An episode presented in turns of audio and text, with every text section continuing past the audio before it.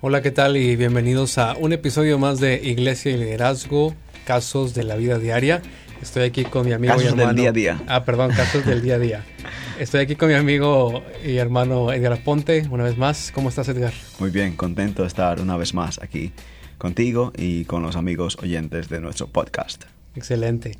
Edgar, hoy tenemos una- un caso sobre evangelismo, que es un tema que nos compete a muchas iglesias, a todas las iglesias. Ah, y este, el, el invitado que tenemos el día de hoy se llama Francisco.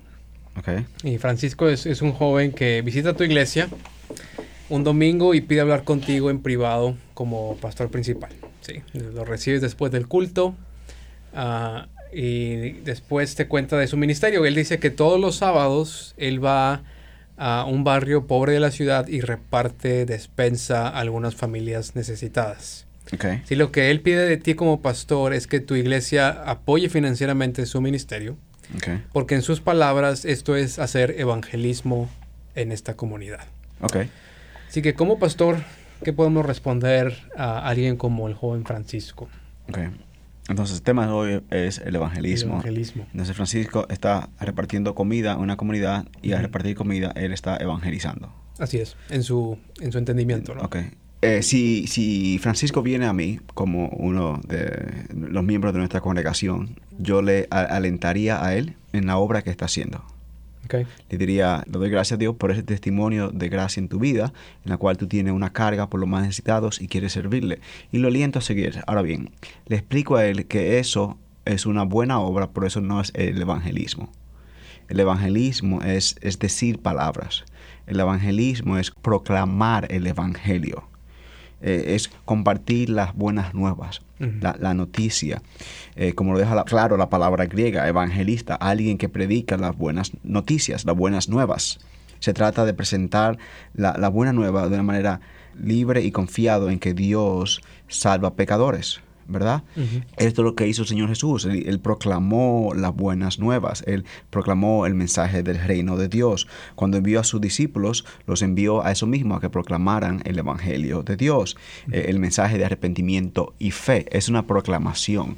Eh, la- las obras sociales, las obras de caridad, como el caso de Francisco, son, son importantes y son un reflejo de lo que el Evangelio hace en nosotros, pero, pero no son el evangelismo, no es evangelismo. ¿Se, se explica eso? Sí, o sea, estamos diciendo que el evangelismo son, son palabras, ¿verdad? Eso es un mensaje es comunicar el mensaje del. Evangelio. Siempre, eh, Max Dow en su libro La Evangelización, un libro pequeño, rojo, Rojo, sí. Ajá, él dice en ese libro, es compartir la palabra de una, con la intención de persuadir. No solamente es compartir las palabras como datos de que esto, es con la intención de que la persona se arrepienta y crea.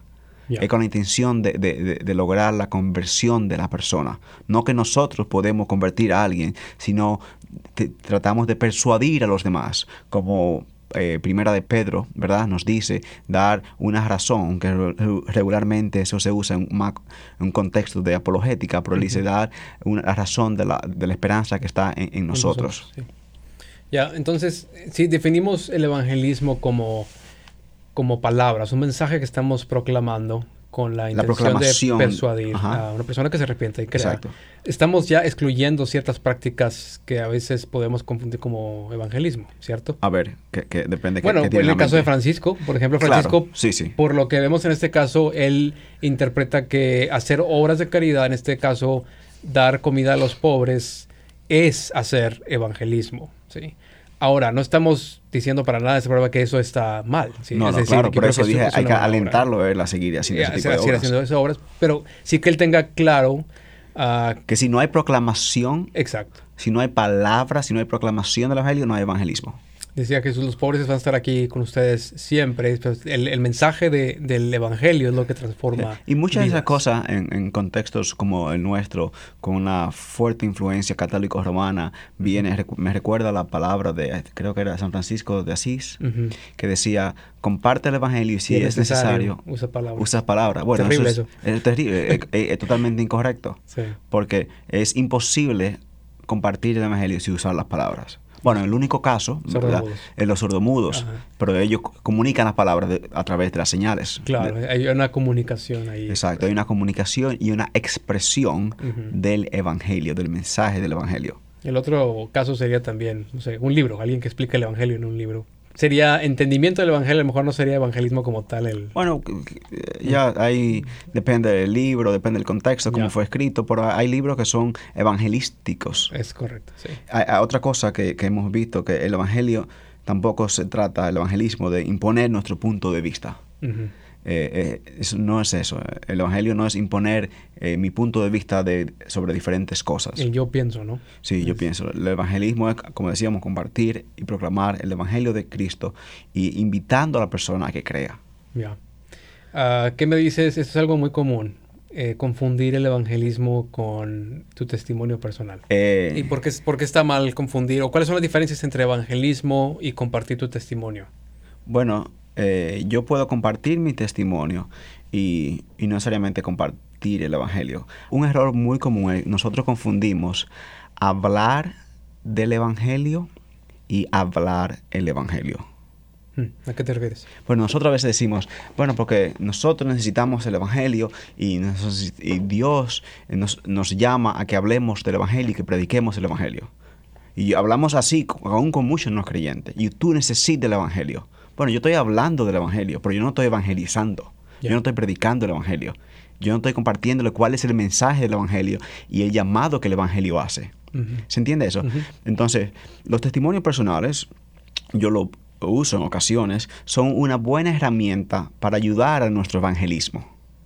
Como una forma de nosotros poder interactuar con un amigo, con un no creyente amigo, ¿verdad?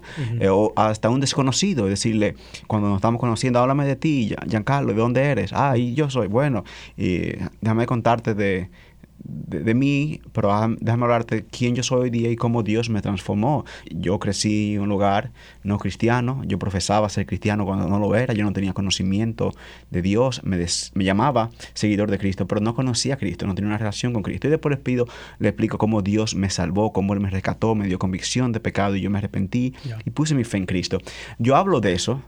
Y, es una forma de introducir el Evangelio. Digo, y este es el mensaje de salvación. Que Dios, y le explico el mensaje de salvación. Y, O sea- le- y- y Dios nos llama a cada uno de nosotros, en todo lugar y en todo momento, a arrepentir nuestro pecado y poner nuestra fe en Cristo. O sea, en otras palabras, el evangelismo es de quedar algo objetivo, mientras que un testimonio puede ser subjetivo. Me, me gusta la forma como lo hace. El testimonio de lo que Dios ha hecho en mí, ¿verdad? Ujú, ujú.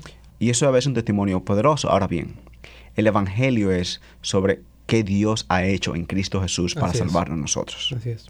Pero es, es el mensaje de Cristo, el mensaje de Dios, de cómo Dios está reconciliando a pecadores consigo mismo a través de Cristo Jesús. Y, y es, por, por- nosotros somos pecadores, Dios es santo. Y, y Dios nos llama a nosotros a que nos arrepintamos y que vengamos a Él en Cristo. Y, De- perdón, de- y eso que tú dices, la, Sí. la subjetividad del testimonio personal y la objetividad de- del- Evangelio en Cristo es sumamente importante. Porque nosotros a veces hablamos más de nosotros que de Cristo.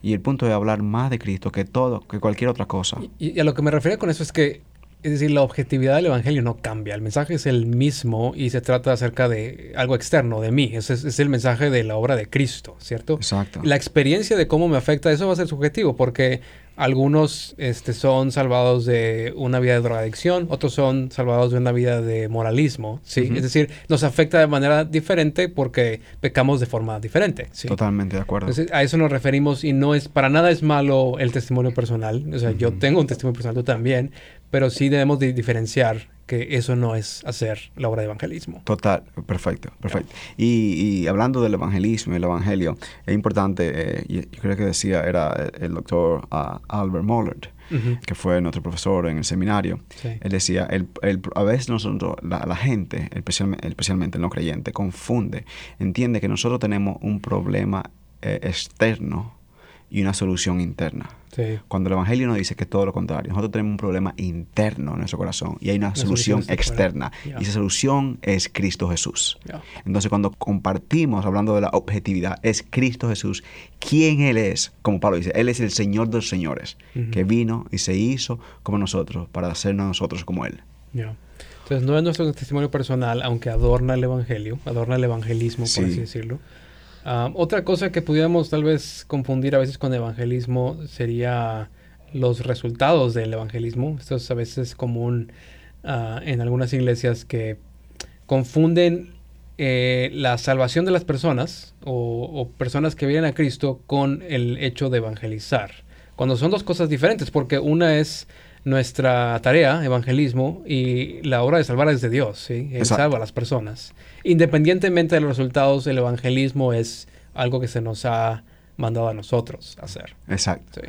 So- exacto. Yo no hago evangelismo cuando hay conversión. Amén. Yo hago evangelismo cuando yo comparto el evangelio y llamo a la persona a arrepentirse y creer. ¿Verdad? Eh, el resultado ya del evangelismo es algo que de- Dios que da a la persona cuando le da convicción de pecado. Un- Una práctica que eh, me gustaba hacer cuando estaba pastoreando en, en Austin era que Austin es una, una ciudad.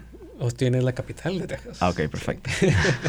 Ah, cuando estaba la- ahí en, High Point, ah, una cosa que, que nos gustaba hacer, eh, cuando teníamos testimonios de en- los domingos en la noche donde gente pedía apoyo en oración y eso, nos gustaba celebrar cuando la gente compartía el Evangelio, no nada más cuando había conversiones. Mm, Y yo creo que eso ayudaba a las personas a entender que lo que se nos manda a nosotros es ser fieles, Muy no bien. fructíferos. La- el fruto lo da el Señor. Pero lo que se me manda a mí como evangelista es ser una persona ya. fiel. Y eso que dice Pablo en 1 Corintios, que nosotros seamos hallados fieles. Ajá. Eso es lo que se nos, se nos exige a nosotros. Y, pero eh, cuando hablamos del evangelismo, a, a- a la vez tenemos que recordar que hay un sentido de urgencia. Ujú. Hay, hay un autor, él murió ya hace muchos años, él escribió en los años 50, 60, 70, eh, Carl Henry. Carl F. H. Henry. El Fue el evangelio. fundador de Christian, Christianity Today. ¿no? Exacto, de la, Sí. de la revista. Sí. Él decía, el, evangel- el evangelio es buenas noticias si llega a tiempo. Mm, Así es. Entonces nosotros tenemos que tener un sentido de urgencia por el evangelismo. Sa- sa- saber que, que el, el futuro de la alma está en juego. Ujú, Me gusta eso. Ahora, pasando un poquito del evangelismo personal, eh, este podcast es sobre la iglesia y el liderazgo, así que quisiera conectarlo a cuál es el rol del evangelismo y la iglesia local. ¿Cómo, cómo hacemos evangelismo juntos? ¿Qué, qué piensas sobre, sobre eso? Yo no sé exactamente qué tú estás pensando, pero eh, cuando, lo, cuando- lo que llega a mi mente cuando tú preguntas eso es que yo no divorcio uno de- una de la otra, como hablábamos en episodios pasados. Bueno, es que mira, déjame te cuento, por ejemplo, Ok. lo que me sucedió a mí en un aeropuerto. Ok. Este, está viajando no sé a dónde, se acerca un joven, veo que tiene su Biblia y le pregunto, hey, ¿es cristiano? Me dice, sí, me dice, sí, sí soy cristiano y, y voy de misiones. Digo, ah, qué bien. ¿A dónde vas? Y creo que iba a Malasia o algo así. Y digo, ah, qué bueno. ¿Y quién es tu iglesia que te envía? Me dice, no, el Señor me mandó a mí ser misionero, no tengo ninguna iglesia que me esté enviando y yo voy porque estoy cumpliendo con mi mandato de evangelismo. Y yo lo que estaba pensando dentro de mí, no le dije, pero le dije, estaba pensando, sí, pero no te pidió a ti solo que fueras. Es un esfuerzo de toda la iglesia que se nos manda a hacer eh, esta obra de evangelismo. A eso me refiero cuando te pregunto cuál es el rol de la iglesia local. Ok, bueno, ya hay, creo que hay dos temas diferentes. Uno, el tema de, de las misiones internacionales, Ya. ¿verdad? Y cuando hablamos del evangelismo en este contexto, estamos hablando más ya de Algo local. algo local. Ya. So- sobre eso, yo, yo entiendo que la gran comisión fue dada a, a- la iglesia, a todo creyente. Y todo Ujú. creyente, como decíamos, está llamado a ser parte de un cuerpo local. Ujú. Eh, el evangelismo es una responsabilidad de todo creyente. Y nosotros de- debemos ser intencionales y, y- y co- nosotros como pastores, líderes, debemos de, ser intencionales sobre el tema y debemos ser, estar en una- un constante deseo de equipar, ¿verdad? A, a nuestros miembros a, a que puedan, sepan cómo compartir el evangelio. Hay personas, eh, yo recientemente, yo recuerdo trabajando en, en en una iglesia con un grupo de líderes eh, y se hizo una encuesta, era entre los, los miembros de la iglesia y la gran mayoría, de una, una gran mayoría dijo que ellos tenían un deseo de compartir el evangelio. Pero después esa misma gran, una mayoría, un poquito menor, dijo, pero no sabían cómo hacerlo. Ujú. Entonces, nosotros como, como pastores, como líderes, debemos eh, no dar por sentado que la persona, porque conozcan el Evangelio, sepan cómo compartir el Evangelio muchas veces. Y, y una de las cosas que hoy día se hace en una sociedad pluralista como la nuestra, eh, es que las personas deben también eh, entender las visiones de las personas que nos rodean a nosotros. Yo, recuerdo estando una vez en, la ciudad de Oaxaca, en el estado de Oaxaca, en, el sur de México. Yo fui con un grupo de, estudiantes del seminario, tuvimos un viaje misionero en Oaxaca, estuvimos enseñando en un seminario allá y fuimos a la ciudad, al, centro de la ciudad de Oaxaca, a compartir el Evangelio en, el parque, evangelizando y conectando a las personas con iglesias locales allá. Un hermano me dice, eh, Edgar, yo compartí el Evangelio con cinco personas y las cinco aceptaron a Jesús como Señor. Yo le dije, wow, es impresionante. Eh, mm. Vamos a, dar el seguimiento con ellos para conectarlo con la iglesia, para que una iglesia pueda disipularlo y ellos se puedan involucrar. Pero honestamente me llamó tanto la atención, no, Dios puede salvar cinco y, miles más, pero me llamó la atención, fue un tanto, mm, eso suena como un poco extraño, así tan rápido eso. Y yo fui y, conversamos con las cinco personas que él compartió y los cinco que supuestamente habían aceptado el Evangelio. Bueno, cuando ellos dijeron que ellos habían aceptado a Jesús, en su mente ellos entendieron que ellos aceptaron a Jesús como un Dios más del panteón de dioses que ellos tienen.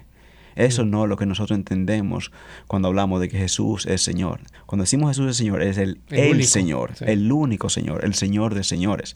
Entonces, a veces en, nuestro celo evangelístico, a veces no somos cuidadosos para entenderla como visión y cómo las personas están entendiendo el mensaje del Evangelio que estamos comunicando, el señorío de Cristo, la exclusividad del Evangelio, que hay un solo Señor y hay un solo Salvador, Cristo Jesús.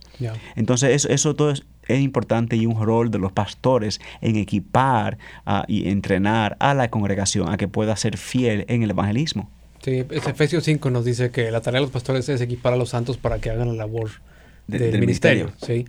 evangelismo obviamente es una obra de todos en la iglesia, es una obra individual, pero a la vez no podemos descartar la realidad de que es parte del ministerio de una iglesia local. ¿Y cómo nos apoyamos? Orando uno por otros, como te decía, me gustaba cómo lo hacíamos en Hypo, de que celebrábamos los momentos cuando se compartía el Evangelio, no nada más cuando había conversiones, y animábamos así a los hermanos a, invitarse eh, unos a otros a sus casas cuando tuvieran algún invitado y que juntos pudieran colaborar para eh, compartir el Evangelio y así ser eh, fieles ¿no? como iglesia también. Mm. Excelente, excelente. ¿Algo más que quieras agregar sobre esto? Que le pidamos a Dios que nos ayude a que seamos fieles en compartir el Evangelio. Mm. Y es la, la, única esperanza. Y que cuando compartamos el Evangelio vamos a compartir con palabras. Vamos a proclamar el mensaje. Cristo es Señor. Y Él nos llama a arrepentirnos y creer.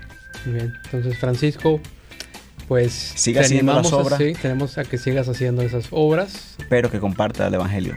Que que son palabras, un mensaje objetivo acerca de la persona de Jesucristo. Lo que Dios ha hecho en Cristo. Muy bien, nos vemos la próxima ocasión para ver un caso a la vez.